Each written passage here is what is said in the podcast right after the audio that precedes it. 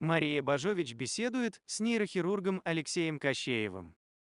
Я хотела спросить, э, во-первых, действительно ли э, сталкивались ли вы в своей вот какой-то недавней практике э, с тем, с чем столкнулись люди, в, дело с БМС, и там, я не знаю, вот была история с производителями техники Милтони, которые просто там расходники не дают для каких-то своих приборов.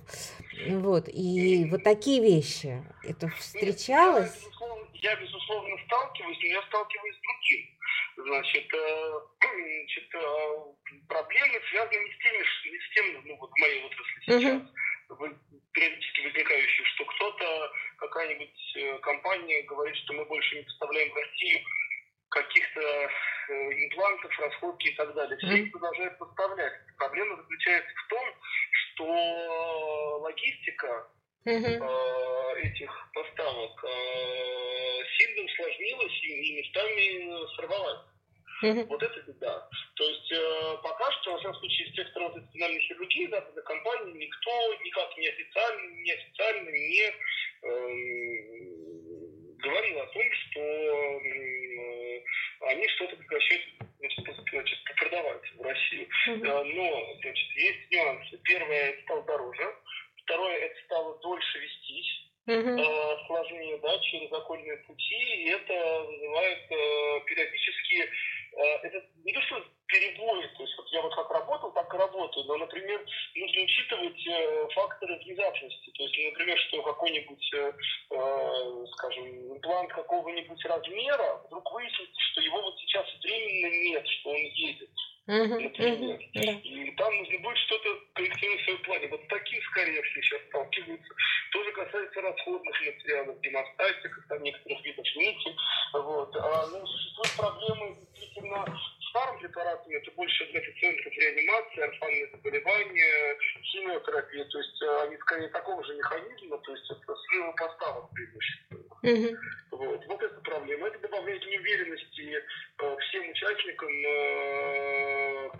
Врачам, так и пациентам, так и дистрибьюторам. Причем тут такая, скажем, довольно уникальная ситуация, потому что ну, там, врачи, пациенты как бы представители медицинского бизнеса, это вообще такие связи, как бы горизонтальные, которые устраивали десятилетиями. Uh-huh. И, в общем-то, все участники этих связей в них заинтересованы. Там вообще люди очень разных как бы, политически взгляд, ну кого угодно, там просто как бы срез общества, вот так оно есть, так оно есть и так.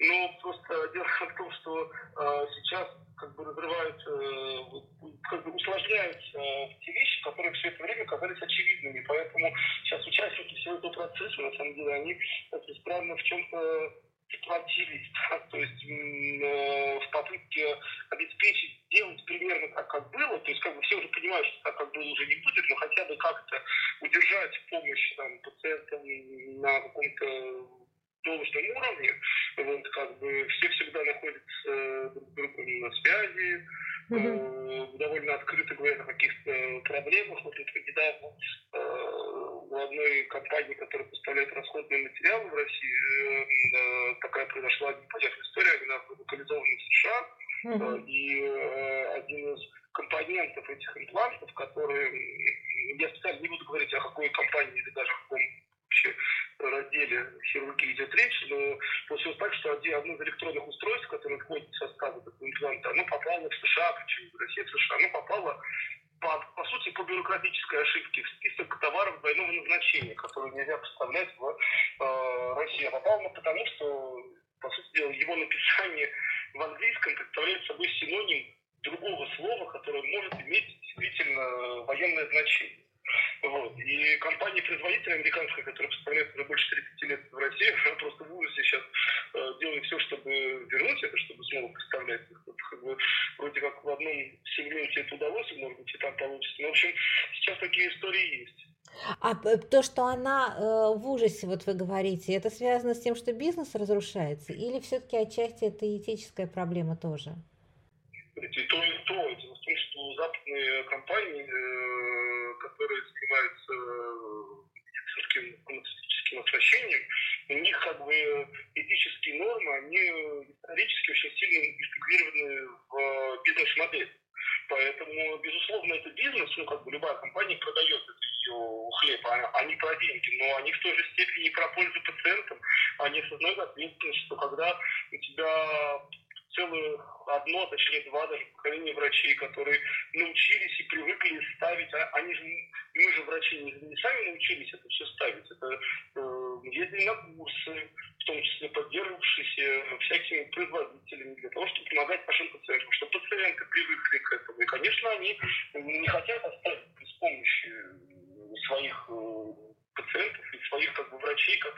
пользуются их продукцией. Поэтому э, в, за, в западном влиянии, я вот многие знаю представители рынка mm-hmm. западного, и в том числе, так сказать, высокого уровня менеджеров, там, э, не российских, там, отвечающих за континент и так далее, у них у всех это как бы, это как бы орел и решка одной монеты.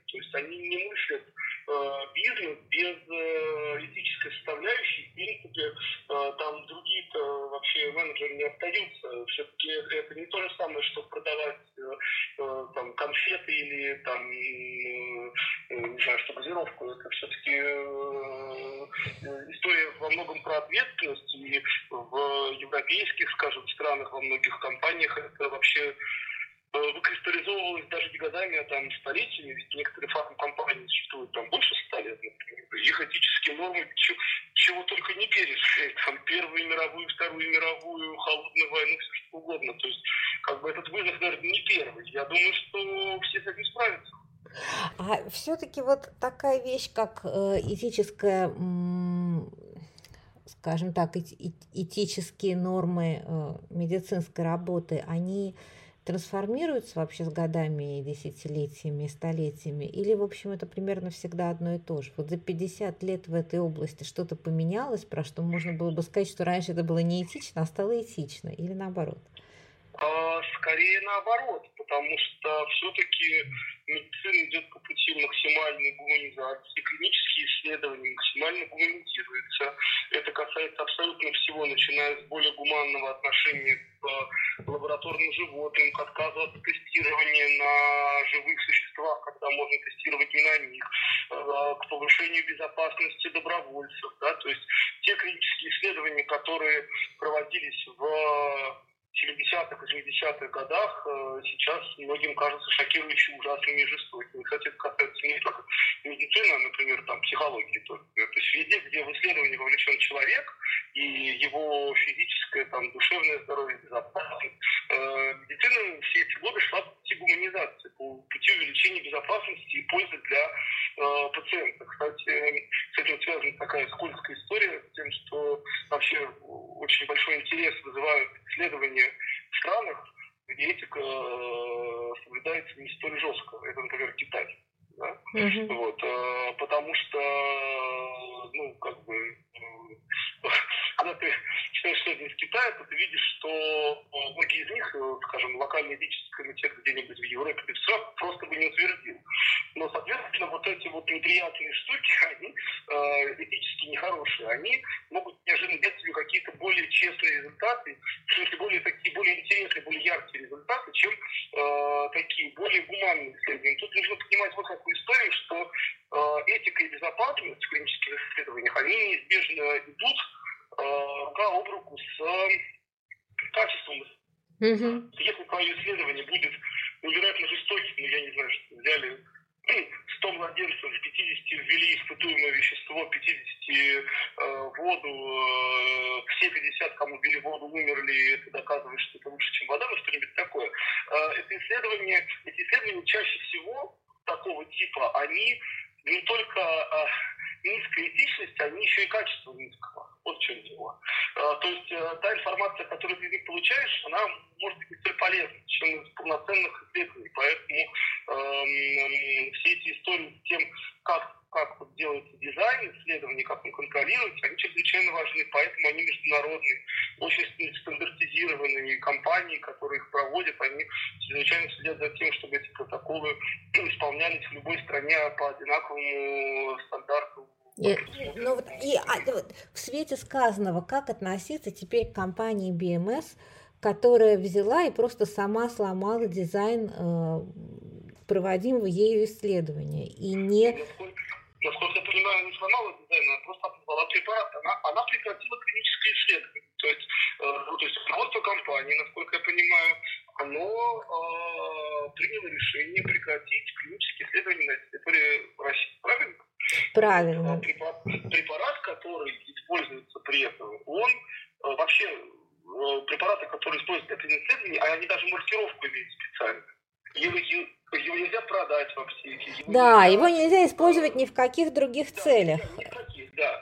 Поэтому э, даже если бы они захотели, я не знаю, кто-то бы лично захотел исследовать, сказал бы, смотрите, этот препарат очень нужен детям, там, или детям, я не помню, для кого там конкретно был этот препарат, давайте его сохраним или там отдадим бесплатно, понимаете? Вот э, мы любим вот эту историю про то, как в России сыр давили, да? Вот, кстати, да. А вы знаете, да, почему его давили? Почему? А, а, причина, то есть я сейчас не беру какие-то моральные нюансы, причина официальная, а ее нельзя назвать совсем безумной. То есть я сказать, что я поддерживаю это, но тем не менее. Значит, дело в том, что когда изымается товар, например, то ты не можешь обеспечить э, его хранение безопасность этого хранения. Mm-hmm. То есть ты не можешь э, сказать, э, э, отвечать за то, в каких условиях этот товар будет храниться. Поэтому э, это как бы лежит на поверхности, что э, когда ты изъял э, 500 тонн голландского сыра, их нужно отдать детям. Но на самом деле для этого должна быть целая цепочка э, его хранения, правильно? Иначе дети потравятся иначе не потравится. Вот такая же история, в общем-то, из, из, из препаратов. Это, это исследуемое вещество. Uh-huh. Его нельзя просто так взять, положить в холодильник и, и начать им лечить, потому что э, тем самым э, вне протокола исследователи, а вслед за ними врачи и пациенты, они принимают совершенно непропорциональный риск, который не предусмотрен этим протоколом. Это кажется неочевидным для, э, так сказать, даже жестоким для...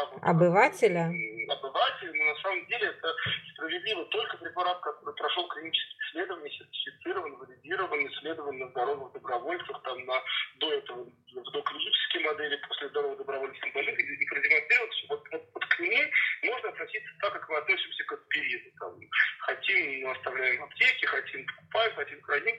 А тут действительно такая схема, вот она не получится. Безусловно, это очень грустно, что компания у нас сворачивает свою клиническую деятельность, но вот именно за то есть, то есть можно обсуждать с этической или там с какой-то еще позиции, правильно или нет, они их сворачивают.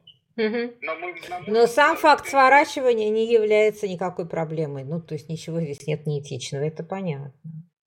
А, да, нет, на мой взгляд, э, плохо, что их сворачивают. Я надеюсь, что они их еще разгребут при любом результате действий, но э, в любом случае то, то, что это влечет за собой, там, изъятие этого препарата, это понятный стандартный протокол. Больше того, эти протоколы вообще, ну, я не если делаются исследования, да, это ведь учреждение подписывают договор с организацией, с компанией, этот договор, там, это юридический документ. На самом деле учреждения здравоохранения, они право-то не имеют потом этот препарат использовать. Это чистый был бы со стороны такой ну, произвол, который на самом деле мог быть небезопасным в отношении пациентов. И вовлекался в такие исследования, довольно очевидно. Ты не можешь просто взять, сохранить эти ампулы из гуманитических соображений и э, э, потом использовать и в результате кого-то погубить. Кто не знает случаи, когда не исследование протоколов клинических исследований, в частности,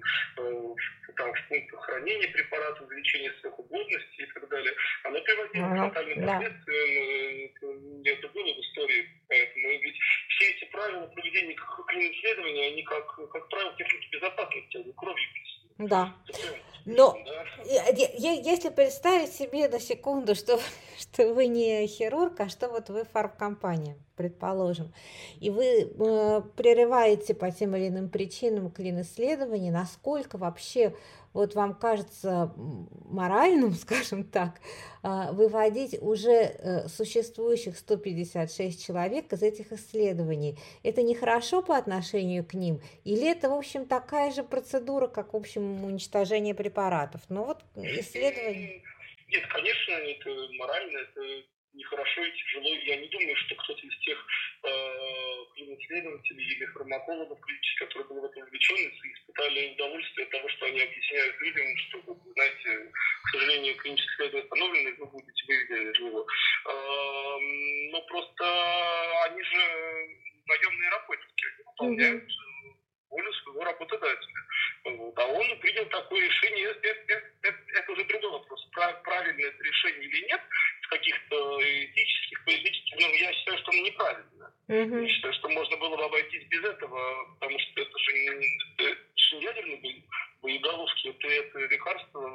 Много ли вреда э, принесло бы политике любого государства, если бы эти препараты остались в российских клиноцелях? Ну, не знаю, тут уже мне трудно судить, я говорю, я не в этом рынке. Я понимаю. Я думаю, что, что mm-hmm. никому не было радостно это делать.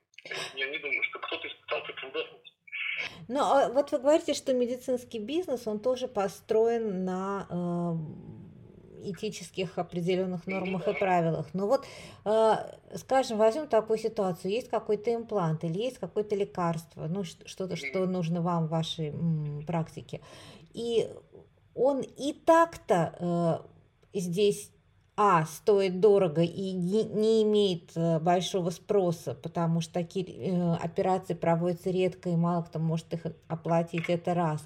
Два, здесь бесконечно идут какие-то бюрократические проволочки, требуют его перерегистрировать, заново регистрировать, добывать еще какие-то бумажки, и это тоже все эти компании ужасно напрягают.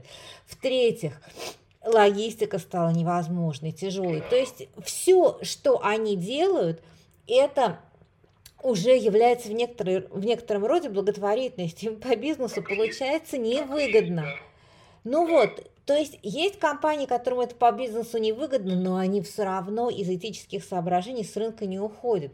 Или такого не бывает, или все-таки какой-то бизнес есть, и какую-то свою хорошую копейку они имеют. Там же маржи вообще уже, ну, по моему представлению, никакой уже не должно быть в этой ситуации. Я не знаю насчет, насчет маржативности, но безусловно, здесь каждая компания решает для себя. Возможно, что именно данная компания, именно эти исследования сначала настолько вопиющий там, экономический ущерб вытащили для себя, что это было одной из причин. Вот, например, сейчас э, можно услышать мнение о том, что, например, российские врачи там якобы или не якобы исключают из международных организаций. Я вот, например, с таким столкнулся, меня ниоткуда не, пока не исключали. Но, например, я знаю, что несколько организаций э, международных, э, хирургических, в том числе одна, в которой я состою, она, они не исключают, они перестали э, принимать туда новых членов россиян.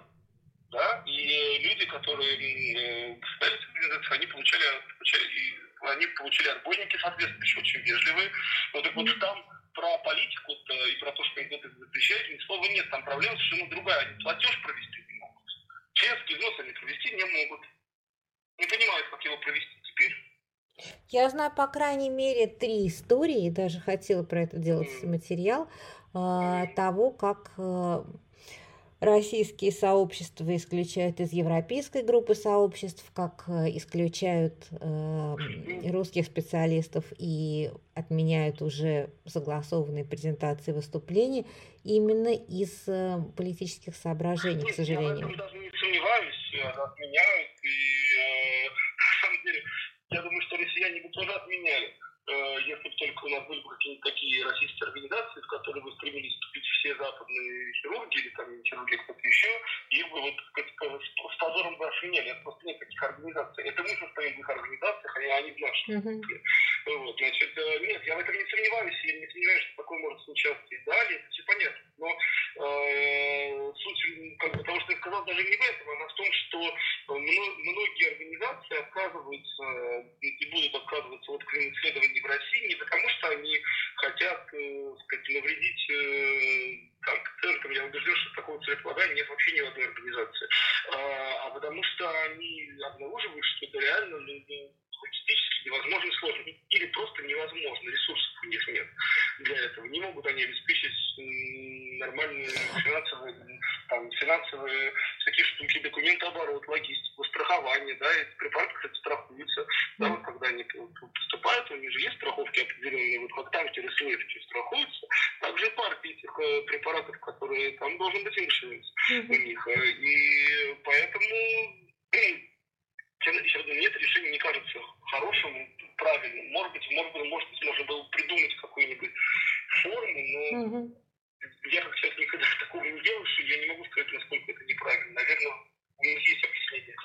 А вот занятный вопрос, на самом деле, если только я вас правильно поняла, может такое быть, что э, логистически и финансово доставить препараты или что-то там довольно сложно, но этого не признают, а перестают его поставлять по якобы политическим мотивам. То есть не то, что у нас нет контейнеров, ну, препарат или какой-нибудь прибор, не то, что у нас нет контейнеров для того, чтобы к вам их везти по морю, а, потому что контейнерные компании с вами больше не работают, а нет, не поэтому, а потому что вот э, мы не разделяем политику, которую ведет ваше государство. Я с трудом представляю себе, чтобы хоть одна серьезная уважающая себя фармацевтическая компания или производитель расходных материалов для хирургии или какого-то оборудования выпустил бы какой-нибудь такой стейтмент для прессы, где было бы сказано, что мы не поддерживаем политику такого-то государства, э, поэтому мы не будем туда ничего поставлять. Значит, ну, я так не думаю по двум причинам. Во-первых, такого не было.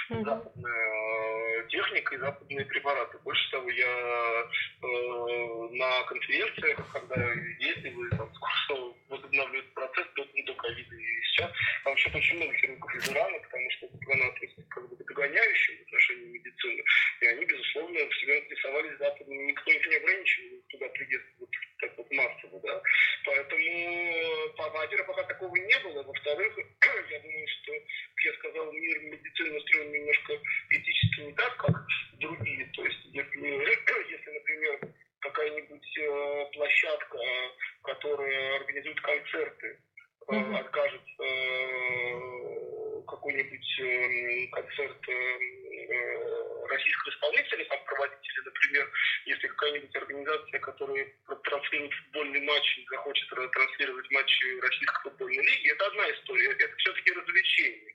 Но э, я думаю, что э, компания, которая решит таким образом заканцелить, скажем, условно говоря, Россию, сама будет заканцелить рынком. Угу. Потому что это переборы. И такого не было. Я не знаю, конечно, что будет дальше. Ситуация незнакомая, но в то же время ну, такого не было. И так все-таки я знаю лично, как я сказал, разных, разного уровня руководителей компании. Мне кажется, никто из них не сочтет хорошей идеей. Понятно.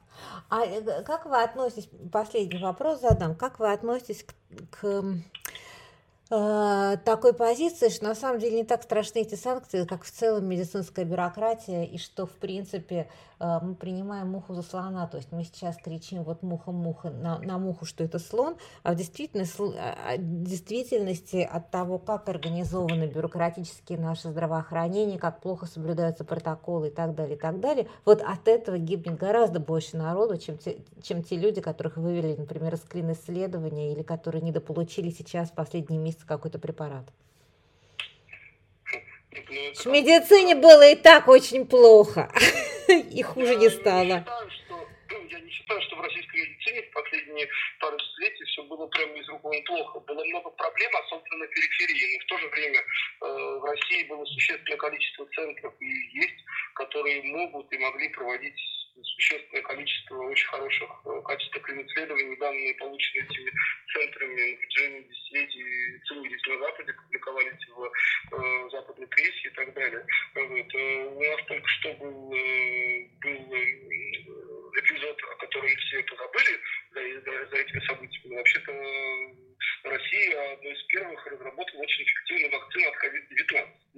Никто не оспаривал, что это хорошая вакцина. Угу. Были вопросы, в том числе отчасти политического свойства про э, качество исследований, то и про ее подтверждение в других странах, но огромное количество литературы, э, э, как бы, статей в тех журналах, которые трудно обвинить политическое ангажирование там, в пользу России, не в пользу России, они подтверждали ее эффективность. Поэтому, э, конечно, если сравнивать количество людей, которых можно было бы э, спасти э, благодаря тому, что идеальной медицине и количество людей, которые пострадают из исключения из исследований, ну, наверное, первых больше, но э, по-другому быть не может, да, то есть mm-hmm. все-таки э, клинические исследования довольно локальная история. Ну, конечно, да, там на, народу заведомо меньше. Человек, да. да, конечно. Поэтому, но в целом отнестись к этому положительно, я имею в виду к изоляции нельзя, изоляция никакого медицинского сообщества во всем мире никогда не приводила ни к чему хорошему, и рано или поздно это медицинское сообщество само пыталось из этой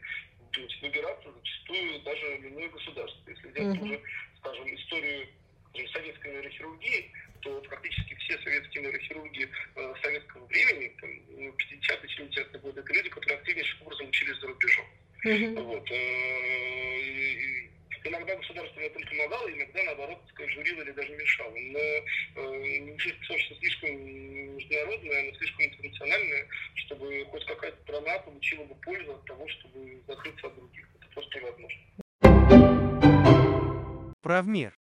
Чтобы менять, нужно говорить. Не забудьте подписаться на наш подкаст.